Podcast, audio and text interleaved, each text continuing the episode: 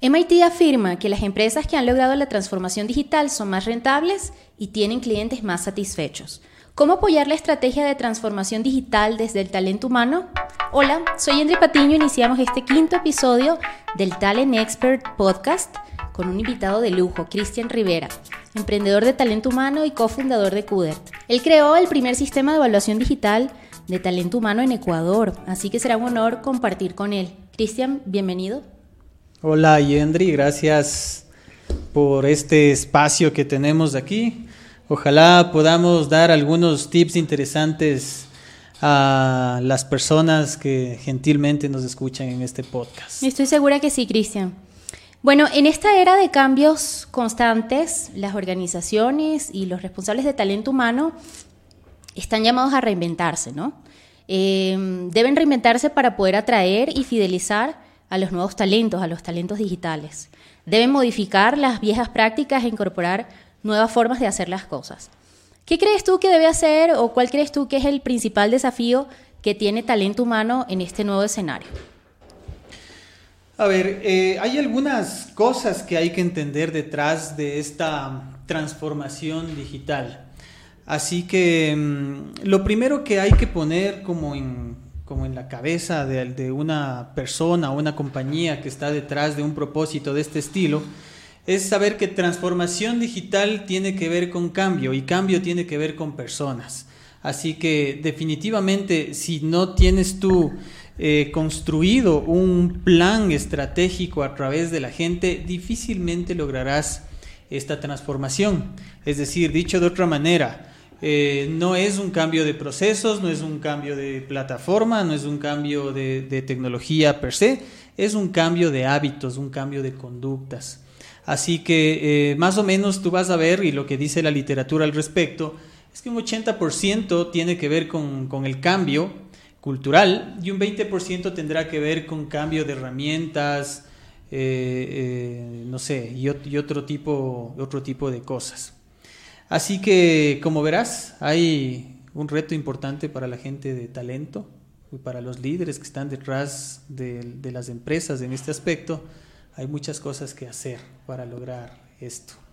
Así es. Hay una estadística bien interesante eh, que señala que al menos el 65% de los niños en edad escolar tendrán empleos que todavía no existen y más del 50% de los empleados van a necesitar actualizar o mejorar sus capacidades antes del 2022.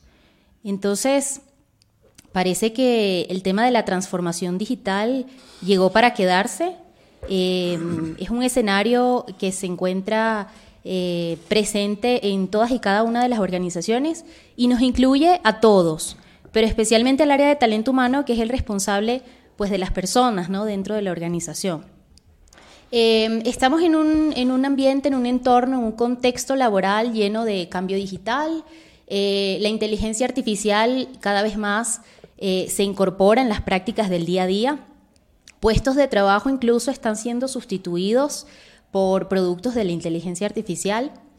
Y, y en todo este entorno cada vez se hace eh, más necesario optimizar la experiencia de nuestros clientes, tanto internos como, como externos, ¿no? El desafío de talento humano eh, es grande. Ante, ante todo este escenario es bastante, es bastante grande. ¿Cuáles crees tú que son como esos primeros pasos que, que debe dar el área de talento humano para apoyar la estrategia de transformación?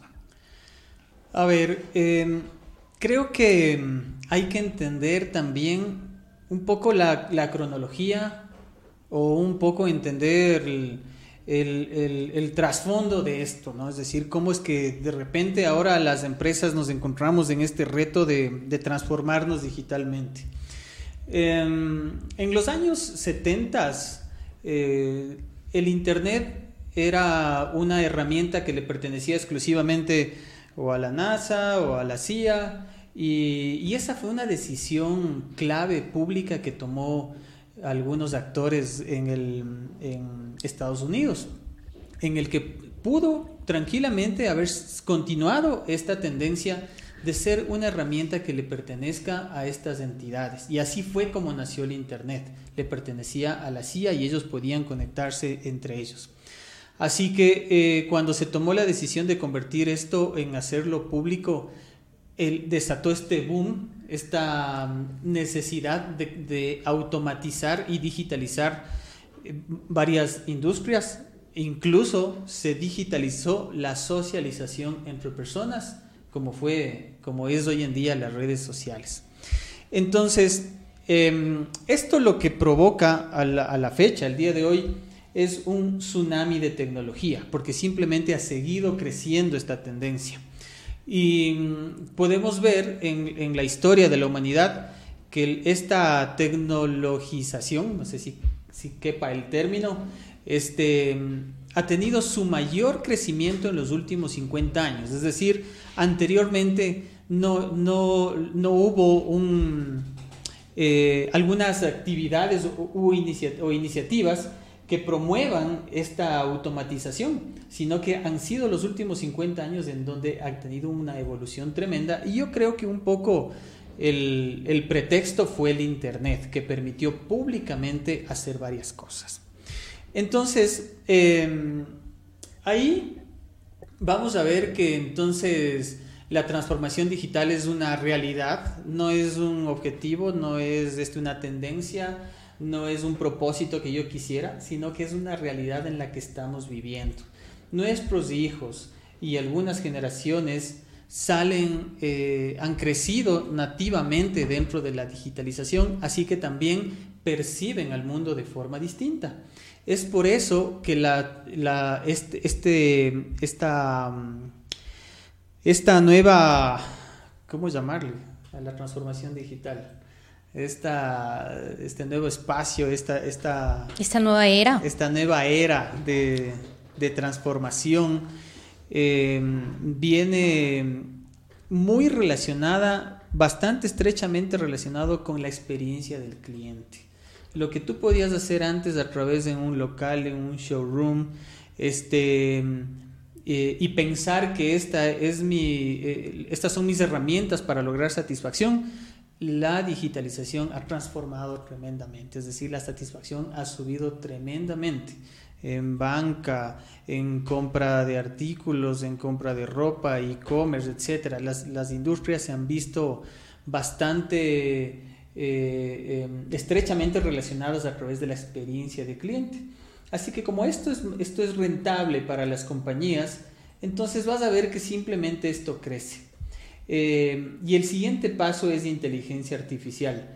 Eh, de alguna manera es como que se logró automatizar ciertos procesos, ciertas actividades, y esta automatización en estas, últimas décadas ha logrado producción de data que no existía antes en el mundo. Nunca existió tanta información digitalizada en el mundo, desde fotografías, desde este, información de mis hábitos de consumo, este, mis hábitos de tomar un café, etc. Hay bastante información con la cual yo ya puedo utilizar inteligencia artificial, que no es sino encontrar patrones conductuales de mi cliente para satisfacer mejor sus, sus necesidades. Como dato podría decirte que ya van a haber aeropuertos, eh, Australia tenía, por ejemplo, un propósito de digitalizar o identificar el rostro de las, de las personas en los aeropuertos en este año y hasta el 2020, de tal manera que para pasar tú a Australia ya no vas a necesitar hacer una fila ni esperar ahí que exista una persona en la, ¿cómo se llama? aduana que, que, te haga pasar, sino que simplemente la identificación del rostro hace que pases directamente al, al país. Este es como, esto permite la inteligencia artificial. Em, no sé si me fui muy largo del, tema. No, tranquilo, adelante. Em, justamente el tema de lo digital y de la incorporación de estas nuevas tecnologías em, está cambiando las formas tradicionales del trabajo, ¿no? Esto implica que eh, las personas eh, tengamos que desarrollar distintas capacidades, eh, que tal vez las habilidades que eran útiles para nosotros desempeñar nuestro trabajo de una, de una forma tradicional ya no van a ser tan útiles o ya pronto eh, van a dejar de ser útiles. Entonces, ¿tú crees que debemos desarrollar eh, nuevas capacidades, nuevas habilidades, nuevos conocimientos para enfrentar este, este proceso de transformación digital? Eh, definitivamente sí. Solamente mira este, este efecto que ha tenido el uso de móviles.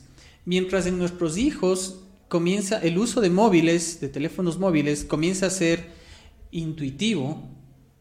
En, las generaciones más, más grandes, como nuestros padres, por ejemplo, mis, mis, padres están alrededor de entre los 65 y 70 años, han, han, sido habilidades aprendidas. Correcto. Así que definitivamente vas a, a ver que, que, los nativos digitales se mueven un poquito más fácil, mientras que los que nacimos antes, eh, vamos a tener que aprender muchas de estas, em, de estas habilidades. Así que sí, definitivamente el, el, juego de este cambio de era pasa por el aprendizaje de nuevos skills, nuevos soft skills. Hay bastante literatura alrededor. Yo podría recomendar que descarguen el estudio de, skills de, de LinkedIn, donde ellos logran dividir soft skills de hard skills, es decir, cuáles son las, las, eh, las nuevas habilidades, nuevas destrezas que debemos aprender.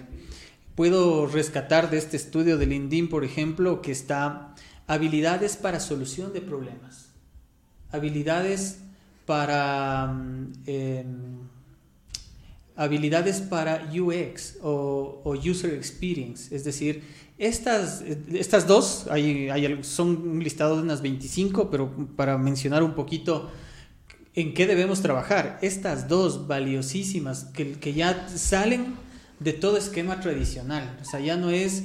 Eh, si sabes hacer una fórmula con macros en Excel, ya no es eso, sino decir qué tanto puedes solucionar nuevos problemas y qué tanto puedes enfocarte a la experiencia del cliente, cómo yo soluciono un problema eh, a través de la experiencia del cliente. Así que em, eh, hay, hay varias cosas ahí, ¿no? Incluso desde lo biológico, como te digo, este aprendizaje de tener un móvil. Hay expertos futuristas que hablan sobre este apéndice, es decir, mientras este apéndice es llamado teléfono móvil, Mientras han, habido varios intentos como para crear, por ejemplo, el, iWatch o iGlass, etcétera. Es decir, estos apéndices no funcionaron bien. Por alguna razón, ni la, ni la tablet no tiene el, mismo, la misma introducción de, un teléfono móvil. Estoy señalando como si la gente pudiera ver. Este, pero el, teléfono móvil se convirtió en un en una, extensión, en una, extensión nuestra Así es, es una, extensión que no lograron otros artefactos, que, o, que, sí están, pero no están en el, volumen de un teléfono móvil. Así que esta extensión comienza eh, eh, eh, a tener un, protagonismo clave dentro de este, de este proceso de transformación. Es decir, si tu servicio, si tu proceso de aprendizaje no pasa por el teléfono móvil, vas eh, eh, a tener algunos problemas. Definitivamente tiene que ser alrededor de este, de este aparatito. Ahora, Cristian, em, ¿tú crees que las organizaciones están preparadas para asumir este proceso de cambio, este proceso de transformación? Te lo pregunto porque definitivamente para iniciar este proceso eh, debemos tener una cultura bastante madura, bastante robusta, eh, muy flexible y con mucha apertura al tema digital. Eh, por ejemplo, hoy día estamos ante, tenemos incorporado dentro de las organizaciones personas que trabajan desde distintos lugares del mundo y están interconectados entre sí y dan resultados como equipo. Em, ubicados en distintos lugares. Eh, tenemos personas que teletrabajan, tenemos personas que em, tienen distintas formas de, trabajo, no solamente el, trabajo tradicional. Eh, los líderes son claves en este proceso, ¿no? Los líderes son claves en el proceso de, de, gestión de la cultura y no sé si todas las organizaciones están listas eh, en términos de, las habilidades blandas que se requieren para afrontar con éxito el proceso de transformación digital. Eh, ¿Cuál es tu opinión al respecto? A ver, tengo acá alguna estadística que nos puede ayudar un poquito a discutir sobre el tema. Este es un estudio del MIT en el que indica que apenas hay un 23% de empresas que están preparadas. Eh, hay que notar que esta estadística es en Estados Unidos, así que eh, ya, ya encontraré el dato latino, pero supongo que tiene que ser alrededor de este número o menor. O un poco menos. Eh, por lo tanto, quiere decir que un 80% de empresas no están preparadas. discutiéndole el tema yo y, de, mi experiencia personal, lo que podría decirte es que hay un tema cultural, por ejemplo, de enfrentar cambios de paradigmas o lo que yo creo cambio, enfrentar el miedo. Hay, resistencia, tal vez. Hay resistencia y miedo. Hoy, eh, en este momento mismo, estamos viviendo un cambio de tecnología en, en CUDERT, eh, en este proceso que, que, lo estoy liderando. Y lo que yo normalmente siento es miedo, ¿no? Es decir, ¿qué va a pasar? ¿Se va a perder mi información? ¿No, no, va, no va a funcionar? Y, y la tecnología ya ha resuelto eso ya esos no, esos no son los cuestionamientos que deberían existir. Los cuestionamientos es qué tanto me va a solucionar, este, eh, va a mejorar mi, mi servicio em, y, no... Y hay miedos, temores alrededor más bien de, de, otros aspectos. Pero también hay miedos alrededor de la, de la, del trabajo en equipo. Es decir, una persona podrá trabajar a distancia ¿Será que si no le veo sentada ahí al frente mío ocho horas al, eh, cada día, ¿será que está rindiendo lo que yo quiero que rinda? Así que ahí, hay un tema que, que, traspasa este tema digital y que más bien se convierte en un tema cultural. Em, hay estas, estos estereotipos que hay que vencer, que hay que romper y que honestamente yo creo que son muy difíciles. A mí personalmente me han costado algunos de ellos. Em, pero al final, con información objetiva, vas, te vas dando cuenta que son, son estereotipos, son algunos arquetipos que tienes que, romper, que tienes que, vencer. Em, nos queda corto el tiempo para poder explicar, pero hay un sinnúmero de tips de cómo, cómo trabajar en, en talento. Pero un poco como, como primeras conclusiones, yo podría decirte que este tema pasa pasa por cultura, pasa por gestión de talento y no necesariamente por este boom llamado transformación digital. Probablemente también hay que agregarle a esta receta el apostar por una nueva forma de liderazgo, ¿no? Una forma de liderazgo en la que confíes plenamente en el trabajo del otro porque sabes que el otro tiene las capacidades, las habilidades, cuenta con los recursos, eh, pero sobre todo tiene claridad de su objetivo y está apuntando a él. Independientemente del lugar donde se encuentre, sabes que él está apostándole al objetivo, siempre a la meta. Eh, probablemente eh, uno de los factores claves en un proceso de transformación digital va a estar siempre acompañado por un tema de, una cultura de confianza. Si no existe eh, confianza en ese, en ese nuevo proceso o en esa nueva plataforma o en esa nueva versión de tu producto, eh, va a ser muy difícil sobrellevar eh, el proceso de digitalización o de transformación, ¿no? ¿Cuáles crees tú que son como esos tres pasos esenciales que toda organización debe emprender cuando se enfrenta a este proceso de cambio digital. Sí, sí, parece que hemos podido abordar como que la capa superior de este, de este cambio llamado transformación digital. Ojalá al final de esta charla, Allen, nos quede una receta de, qué deberían hacer los líderes de talento humano. Y, pero esto que tú comentabas antes de terminar, por ejemplo, tú como experta de talento, sabes que los, los estudios encontrados últimamente hace que, las nuevas generaciones estén concentradas hacia un propósito. Es decir, si anteriormente tú tenías que, conquistar un equipo o liderar un equipo a través de su sueldo o a través de los beneficios, eso ya no funciona, ya no está vigente. Y tú conquistas eh, o, o lideras o seduces un equipo alrededor del propósito. ¿Qué estoy solucionando en el mundo? ¿Qué es lo que pasa? Y así como anécdota curiosa te puedo decir que em, en, una, en uno de, estos, de estas transformaciones de, espacios de trabajo, una empresa cambió, es decir, ya no hay puestos de trabajo, ya no hay oficinas de, de jefes y gerentes. Y esto hizo que cuando hagan este cambio, los equipos de trabajo comenzaron a separarse de algunos jefes. Es decir, estos jefes no eran los, indicados. Y pasó lo contrario con otros, otros espacios, donde más bien de forma orgánica, de forma natural, muchos equipos comenzaron a sentarse de algunos líderes. Es decir, el solo cambiar el espacio de trabajo ya nos dice qué nuevo eh, tipo de liderazgo y quién se adapta a, esta, a este nuevo cambio. Así que creo que me queda dar como la receta de que ojalá pueda concluir. Yo puedo, puedo, decirte, Jen, que mm, si, si, hay algunos pasos a seguir, deberían ser que la empresa entienda sus objetivos. Puede ser que la transformación digital en algunas, algún tipo de industrias sea mayor y en otras menor, así que tiene que entender cuáles son sus objetivos. Em, en una empresa de servicios será mayor la transformación digital, en una empresa este, de retail probablemente sea menor, tal vez. Entender la cultura, qué tan preparado está para dar un giro, sus, las personas, su activo de recursos humanos con el que trabaja, está listo para dar este cambio, hay que entender mejor.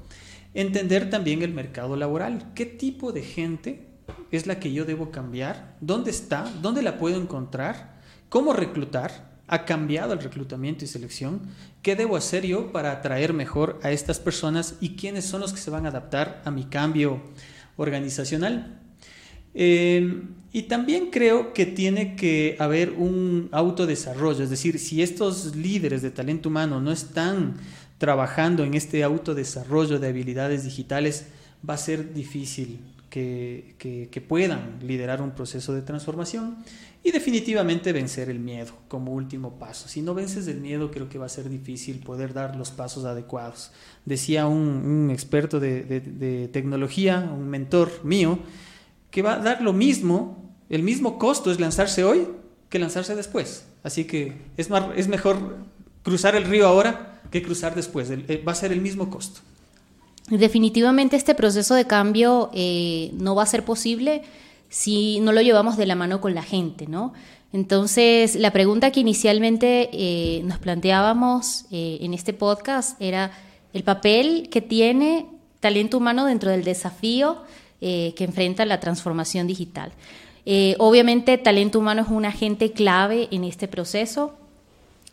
talento humano debe comprender eh, que el reto es, grande, que el reto es mayor, que el reto es importante y que tiene mucho para aportar desde la gente hacia esa transformación. Si no lo hacemos de, la mano de la gente, no lo vamos a lograr. Las nuevas generaciones están dentro de la organización para apoyarnos en este proceso, pero necesitamos entenderlos, necesitamos comprender sus necesidades y necesitamos adoptar estrategias que nos ayuden a ser más eficientes en ese proceso de selección, de desarrollo Em, antes le llamábamos de retención, ahora le llamamos de fidelización de nuestro cliente interno, que son nuestros colaboradores. Gracias, Cristian, por haber participado en este podcast. Esperamos verte pronto. Gracias, Yendri. Nos quedó corto el espacio. Ojalá nos pidan segunda parte para volver a ponernos a conversar sobre este lindo tema. Así será. Gracias, Cristian. Un abrazo a todos.